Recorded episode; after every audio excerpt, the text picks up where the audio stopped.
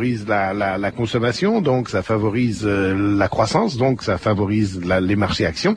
Et puis en revanche, si la monnaie est moins bien rémunérée, elle baisse, ce qui fait que si l'euro était moins élevé, eh bien les exportateurs européens seraient un petit peu plus à l'aise. Et c'est ce qui se passe aujourd'hui. L'euro perd 0,53% par rapport au dollar à 1 dollar 21,31 pour 1 euro. Alors je vous rappelle le CAC 40 plus 1,28% en ce moment même à la Bourse de Paris pour France Inter. Jean-Pierre Gaillard. Merci Jean-Pierre Gaillard. Vous écoutez France Inter, il est 14h03, c'est l'heure de 2000 ans d'histoire. Bonjour Patrice Gélinet. Bonjour Claire et bonjour à tous. Aujourd'hui, une des figures les plus singulières de l'armée française, le maréchal Lyotet.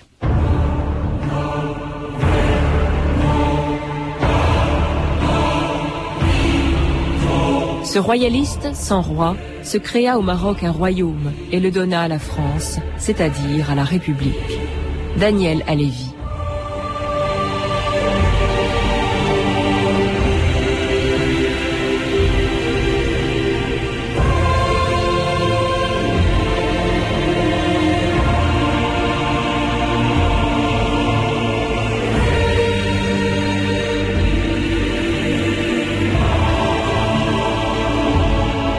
2000 ans d'histoire.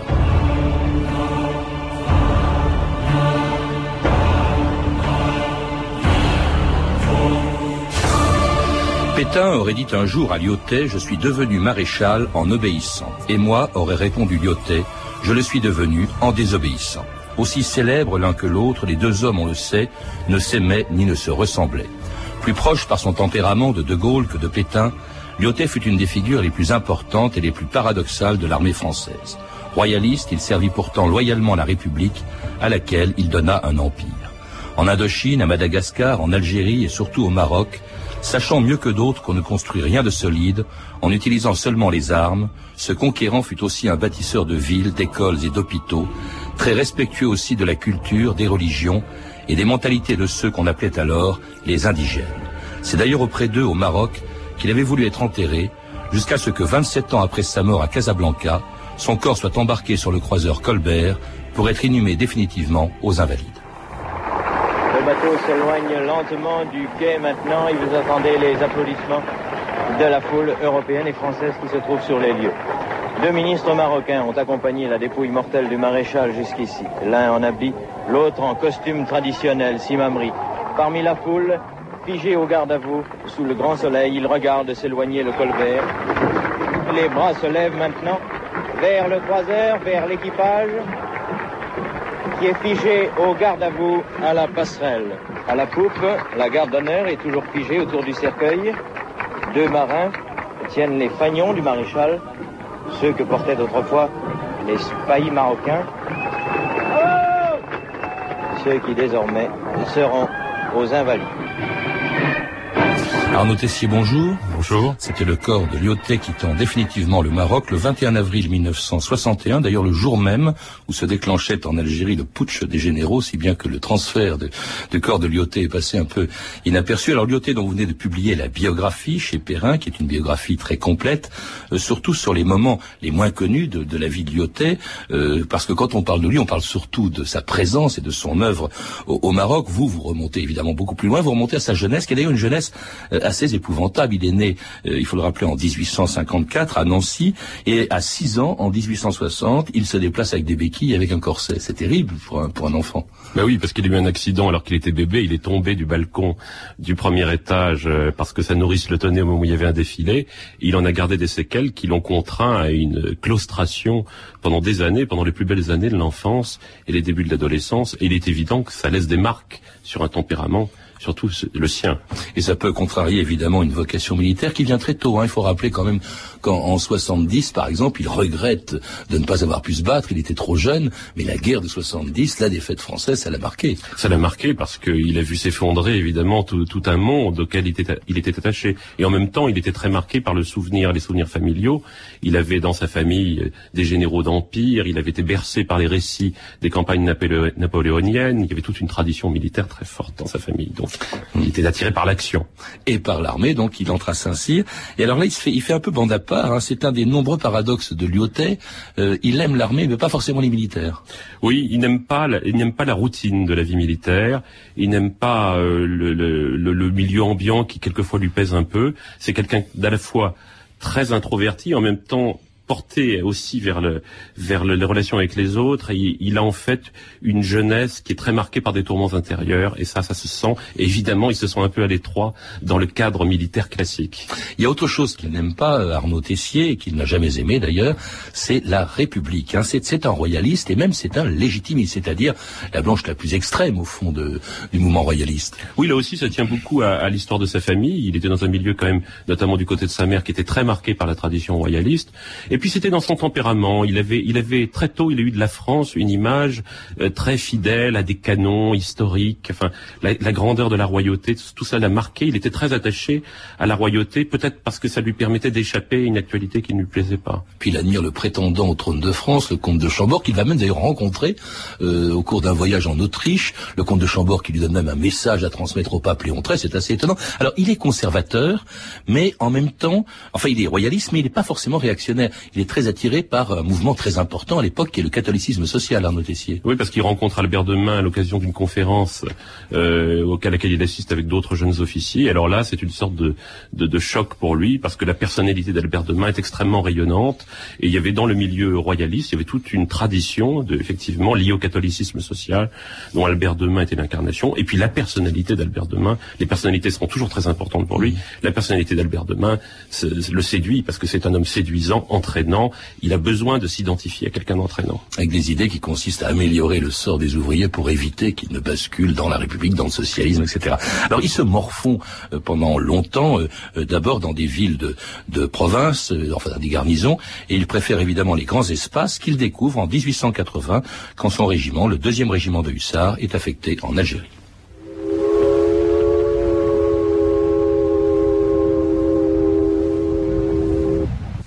Vous arrivez de France Oui, nous rejoignons Sétif, et puis direction du sud. Ah Gardaïa, Guarbla, Tougourt, le Bzab, le désert.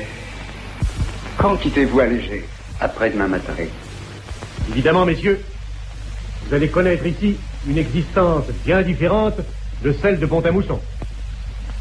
Le bled est rude, mais c'est à son école que se formeront les chefs dont l'armée a besoin. Alors c'était un extrait du film L'appel du silence, un film de Léon Poirier sur Charles de Foucault. Foucault d'ailleurs que Lyoté a rencontré plus tard euh, en Algérie, qui partageait avec Lyoté la même fascination pour le désert. Quand il arrive en Algérie, Arnaud Tessier en 1880, c'est vraiment l'émerveillement. Il découvre cet homme qui a connu une enfance confinée, découvre le soleil et la couleur, je crois. Avant de découvrir une civilisation qui va le fasciner, il découvre la chaleur du soleil. C'est très amusant de voir que Lyoté aimait la chaleur et que là où les autres officiers étaient mal parce qu'ils ne supportaient pas des températures extrêmes, lui, il était heureux. À 35 mmh. degrés à l'ombre, il commençait à s'épanouir mmh. parce que la maladie, euh, la claustration lui avait laissé cette soif incroyable de chaleur. Et puis parce que aussi ça correspondait à, sa personnalité qui avait besoin de s'ouvrir sur le monde extérieur. Donc je crois qu'il était attiré par le soleil et par la couleur, surtout qu'il il avait des talents de dessinateur. Et ça, c'était quelque chose qui le marquait beaucoup aussi. Mais, le désert, Arnaud Tessier, c'est la solitude. Or, c'est un mondain, vous le Bien sûr. Il, aime les salons, il est très présent euh, quand il est à Paris. Je me demande s'il ne s'est pas un peu joué par certains moments la comédie du désert. C'est-à-dire, il, adorait l'Afrique du Nord pour toutes sortes de raisons qui tenaient à la fois au paysage et à la civilisation, mais en même temps, il n'aimait pas la solitude. Euh, il avait besoin d'une vie sociale intense et même sous la tente, dans le désert, il fallait qu'il reconstitue un univers mondain, que ce soit avec un chef arabe ou avec d'autres officiers. Il reconstituait d'ailleurs son univers familier. C'était quelque chose. Il était mondain dans l'âme, oui. Alors, son expérience du désert est assez brève. Enfin, bref, ça dure deux ans, hein, son, son passage en Algérie. Et là, il va revenir en France, où il va rester en métropole pendant euh, pendant 12 ans, je crois. Euh, là, il s'ennuie ferme, hein, il va de, de garnison en garnison, une fois de plus. Et alors, il publie un, un texte, surtout, qui est très important, qui s'appelle Le rôle social de l'officier, où il est question de bien d'autres choses que de stratégie ou de tactique. C'est un livre qui a profondément marqué, je crois, plusieurs générations de militaires hein, de Tessier. Ah, qui est devenu un livre mythique. Il, il, a, il a été réédité de nombreuses fois avec des préfaces très illustres. Euh, en fait, c'est un homme qui, qui a vécu effectivement la vie de garnison. Et puis à Saint-Germain-en-Laye, il a rencontré des personnalités parisiennes qui lui ont permis, qui l'ont incité à publier le résultat de ses réflexions. En fait, il a, il a cherché à comprendre comment on pouvait, à l'image de ce qui se faisait dans d'autres pays comme l'Angleterre d'ailleurs, comment on pouvait faire en sorte que la vie militaire échappe à la routine et comment on pouvait faire du milieu militaire une sorte de milieu d'éducation sociale. Et en cela, il a été un petit peu le premier théoricien de, ce que sera le service militaire pendant tout le XXe siècle. C'est-à-dire non seulement la préparation éventuelle du citoyen à la guerre, mais également son insertion dans la société. Et, donc son idée fixe, c'était qu'il fallait occuper le soldat, le cultiver, l'éduquer et en même temps lui donner des distractions, éviter que ses journées se passent à ne rien faire, parce que la vie du militaire hors la guerre est souvent routinière. Et, et la vie d'ailleurs de Lyoté lui-même l'était, parce que c'est quand même un homme, c'est quand même étonnant pour un militaire, et c'était pas étonnant à l'époque, hein, parce que on pouvait très bien faire toute une carrière sans avoir à se battre, mais lui, il n'a jamais découvert, il n'a jamais tiré un coup de feu euh, avant longtemps, pendant longtemps, hein, jusqu'à l'âge de, de 40 ans, lorsqu'il arrive euh, en Indochine en 1895 il a déjà 40 ans. C'est-à-dire que le besoin d'action, il ne pouvait être satisfait qu'aux colonies. Car euh, en période de paix, c'est vrai que le, mythe de l'aventure militaire, hors des périodes de guerre, il y avait ce grand débouché qui, était le monde colonial et qui d'ailleurs a été une sorte d'exutoire pour beaucoup de, jeunes gens, souvent royalistes. Ça, Daniel Alévi l'a dit à l'époque.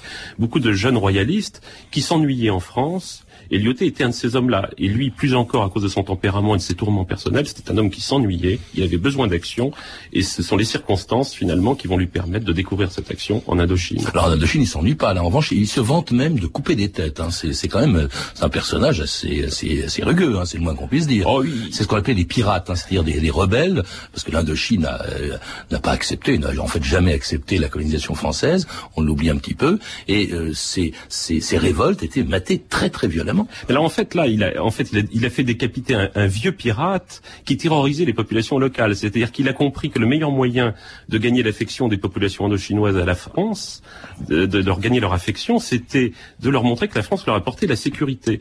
Et il avait, le Tonkin était en fait terrorisé par des incursions de pirates et il fallait, dans certains cas, faire preuve de force et d'autorité pour imposer euh, la présence française et pour convaincre que la France a porté mm. l'ordre à la sécurité. Ça a été un des ressorts d'ailleurs de l'action française en Afrique du Nord, de l'action de la France en Afrique du Nord. Je crois que c'est très important. Et puis je crois que ça montre également que Lyoté, qui était une âme très noble, ça c'est absolument indubitable et assez sentimental, était quelqu'un qui avait aussi un sens aigu de l'autorité, très aigu de l'autorité, et ça il l'a appris notamment et même de, la violence, hein, parce que euh, Gallieni justement, il rencontre Gallieni en Indochine, Gallieni l'amène avec lui parce que les deux hommes sympathisent à Madagascar. Alors là, il fait pareil, hein, il il réprime très violemment toutes les révoltes qui se déroulent dans cette île. Et puis alors, il, surtout, il apprend là, à Madagascar, euh, au fond, à administrer des territoires immenses. Il est encore assez jeune et euh, il, est le patron pratiquement de la moitié sud de Madagascar à un moment donné. Bah, il a appris, Lyoté a appris auprès de Gallieni l'idée que pour pacifier, pour apporter la paix et la prospérité, il faut quelquefois couper quelques têtes. Et, et c'est ce qui était le cas à Madagascar, où effectivement, il y a une reprise en main assez énergique par Gallieni et toute cette école d'officiers qu'il avait auprès de lui, auprès de lui et dont Lyoté était l'élément le plus brillant. Mais ils ont amené aussi euh, la pacification et les premiers éléments. La, la, pacification. Hein, et, les premiers éléments d'un développement économique. Et Lyoté a construit des villes. Enfin, ça, c'est quelque chose dont il était très fier. C'était son rêve d'enfant de construire des villes. Il a commencé à construire des villes. Il a transformé certaines parties de Madagascar en, en de véritables. Enfin, c'est assez extraordinaire. En des, en des villes à la fois développées, confortables, un peu à l'anglaise. Et il en est très fier. Ah, il va le faire aussi en Afrique du Nord, d'abord en Algérie en 1903, puis au Maroc lorsqu'il s'y installe en 1912, à l'époque où l'Empire français était à son apogée. Dans de nombreuses régions, autrefois désertiques, où des tribus hostiles les unes aux autres traînaient une existence misérable, les civilisateurs français ont apporté la paix, le travail, la prospérité, la joie. Madagascar, l'île rouge, d'une si particulière beauté, qui fut la grande école des colonisateurs français, Gallieni, Lyoté, Joffre, Roch, etc. Voici l'Algérie, devenue après un siècle une des plus belles, des plus florissantes provinces françaises. Le Maroc, empire chérifien, placé en 1912 sous notre protectorat, le plus beau joyau de la France d'outre-mer. La France dispense à ses protégés un enseignement libéral en harmonie avec la mentalité indigène. Alors c'était le lyrisme avec lequel au début du XXe siècle on parlait de l'empire colonial, euh, Arnaud Tessier, de la même manière qu'on parlait d'ailleurs Lyoté lui-même, quelle était son idée de l'empire? Il avait une haute idée de l'empire et de la mission civilisatrice entre guillemets de la France. C'est-à-dire qu'il avait une vision très personnelle. Euh, il a très, très vite compris qu'au Maroc, il fallait surtout pas commettre les mêmes erreurs qu'on avait pu commettre ailleurs, notamment en Algérie. C'est-à-dire il, a compris très tôt que le Maroc c'était un empire, une civilisation, un État qui avait un passé, qui avait des ambassadeurs à l'époque de Louis XIV euh, dans les capitales européennes. Et donc, il a dit il faut utiliser cette grande force sociale et religieuse qu'est le sultan du Maroc et qu'est la civilisation marocaine, et surtout ne pas essayer de, de faire comme en Algérie, c'est-à-dire de détruire les cadres locaux et de se trouver devant, à terme, une situation ingérable. Donc, il a compris ça très tôt, et, et je crois que il a vu aussi que finalement, un, pays comme le Maroc et l'empire d'une manière générale, ça pouvait être le champ d'expansion des énergies individuelles qui ne trouvaient pas à se satisfaire en France parce qu'ils considéraient que la France était dirigée par un régime médiocre, sans ambition, on ne pouvait rien faire. Donc c'était une sorte de champ qui s'ouvrait aux, grandes volontés, aux grandes énergies. Alors Arnaud Tessier, le Maroc, il y arrive en 1912, c'est-à-dire qu'il est le premier résident général, c'est-à-dire le représentant de la France, il va administrer le Maroc, pas complètement. Il faut rappeler que le Maroc, en 1912, dernière colonie française à être acquise à l'Empire, c'est un protectorat. C'est-à-dire qu'en fait, contrairement à l'Algérie, le Maroc garde son roi. Et, le roi et son gouvernement ont des tâches particulières, euh, et, et, le résident général, lui, s'occupe de la guerre et des affaires étrangères. C'est ça, grosso modo, le protectorat. On garde l'administration locale et son souverain. Alors, en réalité, c'est vrai que l'IOT a été de fait le véritable souverain du Maroc parce que malgré les partages de compétences, il a joué un rôle décisif dans tous les domaines de la, de la vie économique et sociale du Maroc. Il a toujours pris soin de restaurer dès le départ, de, le de restaurer l'autorité du sultan et de la préserver, de l'entretenir ensuite.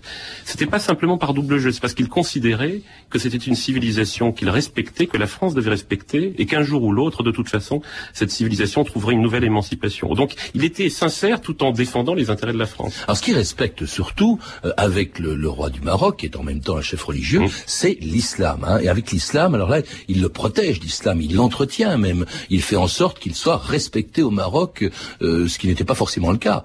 Bah, il considère que c'est une force sociale et c'est une l'incarnation c'est d'une civilisation qu'il admire, mais il le fait avec une certaine cohérence. Ainsi, un, euh, au, lendemain de la Première Guerre mondiale, lorsqu'il sera malade et que tous les musulmans prieront pour lui de la manière la plus officielle, le premier geste qu'il accomplira au moment de sa convalescence pour remercier les Marocains, ce sera avant d'aller à la mosquée d'aller à la chapelle catholique. Parce qu'il considérait que la meilleure façon de respecter l'islam, c'était de montrer que les Français respectaient leur propre religion avant. Mm. Et ça, je crois qu'il a, il a fait preuve d'une grande finesse psychologique, parce qu'il avait compris que c'était le ressort essentiel.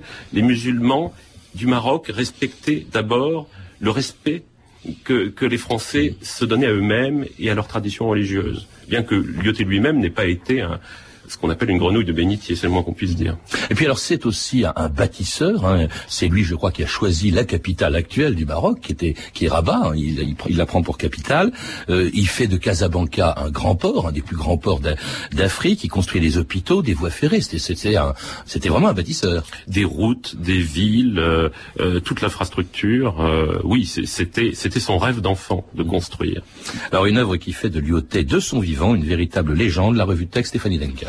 Oui, de Lyoté, on a tous en tête, hein, même si on ne sait pas trop bien qui c'est, ce visage fier, moustachu, les cheveux en brosse, prototype un peu chromo du héros des colonies. Il avait une dégaine pas possible. Ah oui, une tête, euh, une moustache vraiment très très grande et pointue en l'air, enfin, c'est étonnant.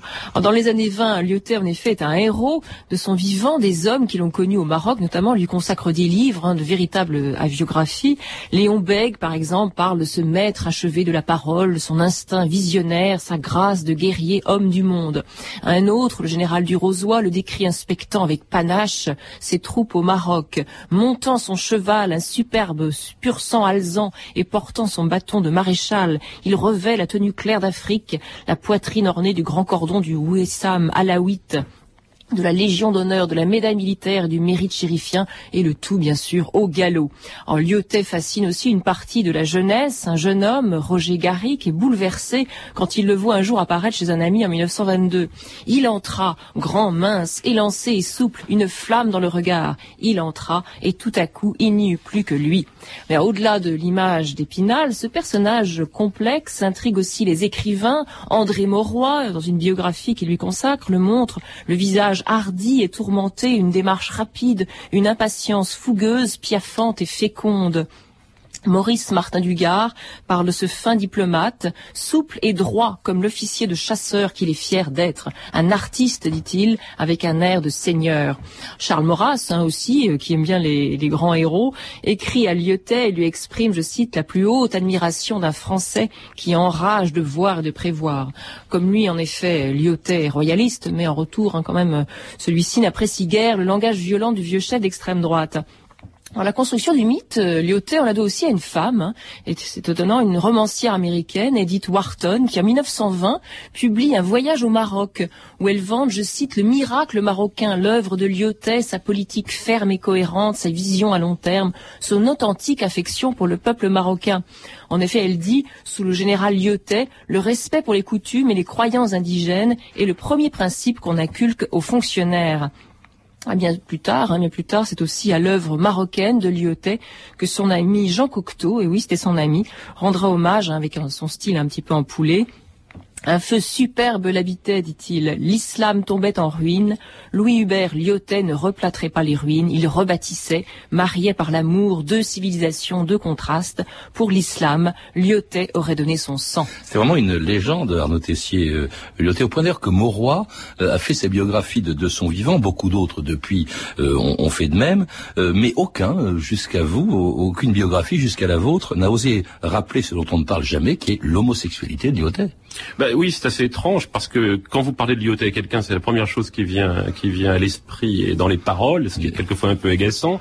Et, et en même temps, les livres n'en parlent pas alors que lui-même d'ailleurs, tout en s'en étant caché, euh, a laissé un certain nombre d'indices très clairs, y compris dans sa correspondance. Enfin, c'était quelque chose de très important dans sa personnalité, euh, et, c'est très étrange. Oui, il s'est marié pour la forme en 1909. Oui, il s'est marié quelques mois d'ailleurs après avoir envisagé de se suicider, et il s'est marié. Il a fait un mariage qui était un mariage un peu arrangé avec une femme de grand caractère mmh. qui était, qui avait surtout pour fonction de tenir sa maison et de l'aider à tenir son rang social dans les années qui s'annonçaient, qui allaient être des années de grand prestige politique euh, et militaire. Clémenceau avait une phrase un peu triviale et même passablement homophobe que tout le monde connaît d'ailleurs, parce qu'on connaît, on en a entendu parler tous, mais on n'en parle jamais comme vous le faites dans votre liste. Qu'est-ce qu'il disait Clémenceau? J'y vais, je l'ai dit. Allez-y. Clémenceau, c'est une sorte de mage aussi. Il disait, ah oui, un, homme qui a des couilles au cul, dommage que ce, ne soit pas toujours les siennes. Ben, c'est une phrase qui est passée à la postérité et que même mm. certains attribuent à De Gaulle. Mais je dois dire que Lyotet a laissé quelques écrits sur Clémenceau qui le vengent largement. Alors ça n'a pas empêché Lyotet de poursuivre sa carrière, de devenir, pendant la Grande Guerre, le ministre de la Guerre en, 1917. Euh, puis il, il désapprouve d'ailleurs la tactique qui est adoptée par Nivelle. Il retourne au Maroc, devient maréchal en 1921. Au Maroc d'ailleurs où il subit un, revers assez grave, c'est la révolte d'Abdelkrim dans le Rif qui ne parvient pas à juguler, ce qui va provoquer son départ en 1925, Arnaud Tessier. Enfin, il, il est arrivé à peu près à la maîtriser, mais non sans mal parce qu'on lui a refusé il l'a dit, et c'est vrai, on lui a refusé les moyens militaires nécessaires pendant un certain temps. Le, gouvernement du cartel des gauches, très clairement, voulait l'écarter. Et finalement, il s'aperçoit que lorsqu'on envoie Pétain, on envoie Pétain d'abord pour lui reprendre l'initiative des opérations, et on envoie Pétain avec les moyens qu'on lui a refusés. Donc il est amer, parce qu'il est arrivé à peu près à stabiliser la situation. Il est en train de reprendre à peu près le contrôle des événements, et puis finalement, on lui retire le commandement militaire, et on envoie un autre maréchal avec les moyens que lui attendait. Il a compris très vite que le gouvernement, non pas tant Tandério, mais surtout Paul Pinlevé, voulait l'écarter. Il faut bien dire aussi qu'il s'était fait beaucoup d'ennemis, notamment dans les milieux colons, qui lui reprochaient d'être trop favorable aux indigènes. L'autre maréchal qu'on envoie, c'est Pétain, qu'il n'aimait pas beaucoup. Hein. Et puis alors, euh, la fin de la vie est un peu triste. Hein. Il est très amer, il devient de plus en plus royaliste. Euh, il n'a pas participé, parce qu'il est mort juste après, euh, il se réfugie en Lorraine, et puis il n'a pas participé aussi février 34, mais vraiment, c'est, sa, fin de vie est assez triste, Arnaud Tessier. Bah, il a quand même ce sursaut assez, assez brillant qu'est l'exposition coloniale qu'on lui confie et qui, qui lui donne un regain de notoriété, de popularité. Mais c'est vrai qu'il est triste. Mais il faut dire qu'il a des raisons d'être triste parce qu'on ne peut pas dire que le régime de la Troisième République suive une courbe très ascendante. Il voit avec inquiétude la montée du nazisme à la fin de sa vie et il en a prévu très tôt les, les conséquences il voit, il voit la France quand même s'étioler et je crois qu'il en a souffert authentiquement, indépendamment de l'amertume qu'il pouvait ressentir d'avoir vu son destin en partie interrompu ou en tout cas avorté pour des raisons politiques. Alors il meurt en, 1934, euh, il désire que son corps soit enterré au Maroc, euh, et il l'est jusqu'en 1961, date à laquelle donc euh, Lyotet, le corps de Lyotet, les cendres de Lyotet reviennent en France pour être placés le 10 mai 1961 aux Invalides, en présence du général général de Gaulle qui rappelle que Lyotet était aussi un grand visionnaire. Le vieux lion au croc blanc, le créateur du Maroc moderne, dort désormais et pour toujours dans la crypte des grandes gloires militaires de la France, aux côtés de Turenne, de Napoléon et de tant de maréchaux d'empire comme lui originaire des marches de Lorraine. Qui eut-il de plus clairvoyant et de plus fort que ce que le maréchal écrivait sur l'ensemble de l'Afrique du Nord en 1920 Il y a lieu de prévoir, disait-il, qu'en un temps plus ou moins lointain, l'Afrique du Nord, évoluée, vivant de sa vie autonome, se détachera de la métropole. En vérité, le maréchal Lyotet n'a pas fini de servir la France. Étonnant ces propos de Lyotet qui au fond était prêt à admettre euh, l'idée que les colonies qu'il a contribué à conquérir euh, accèdent à l'indépendance. J'ai lu aussi quelque chose de Lyotet qui est inouï quand on pense à ce qui se passe aujourd'hui. Il disait en 1920 on peut être certain qu'il est en train de naître à côté de nous, à notre insu, un mouvement d'idées sur la situation faite à l'islam et qu'un de ces jours tout prendra corps et éclatera. C'est extraordinaire ça. C'était un visionnaire. Oui, il avait prévu, il avait prévu que, au vu de ce qui se passait en Algérie, que les choses se termineraient mal si on ne réagissait pas et si on ne donnait pas aux élites indigènes assez vite et assez sincèrement les responsabilités qu'elles étaient en droit de prendre. Ça, Pourtant, il est oublié aujourd'hui, Lyotet. C'est quand même curieux. Il est oublié parce que d'abord, il est associé à la période de l'empire colonial et donc ça paraît déjà un peu lointain. Et puis c'est un modèle d'homme quand même avec ses faiblesses qui est quand même assez extraordinaire et il est un peu hors norme et hors temps. Je suis pas sûr que aujourd'hui euh, ce, ce, message un peu étrange et un petit peu un petit peu anachronique soit perçu dans toute sa richesse. Et pourtant sur l'islam, il y a beaucoup de choses à apprendre de lui. Oui. En tout cas, on le retrouve Lyotet dans votre biographie. Elle est passionnante, elle est importante. Euh, Arnaud Tessier, une biographie de Lyotet donc qui vient d'être publiée chez Perrin. Vous êtes également l'auteur du dernier septennat euh, 1995-2002 publié chez Pygmalion. À lire également Amère Méditerranée, le Maghreb et nous de Jean de la Guérivière, publié au Seuil dans la collection L'Histoire immédiate. Vous avez pu entendre un extrait du film L'appel du silence de Léon Poirier, distribué en vidéo par UGC.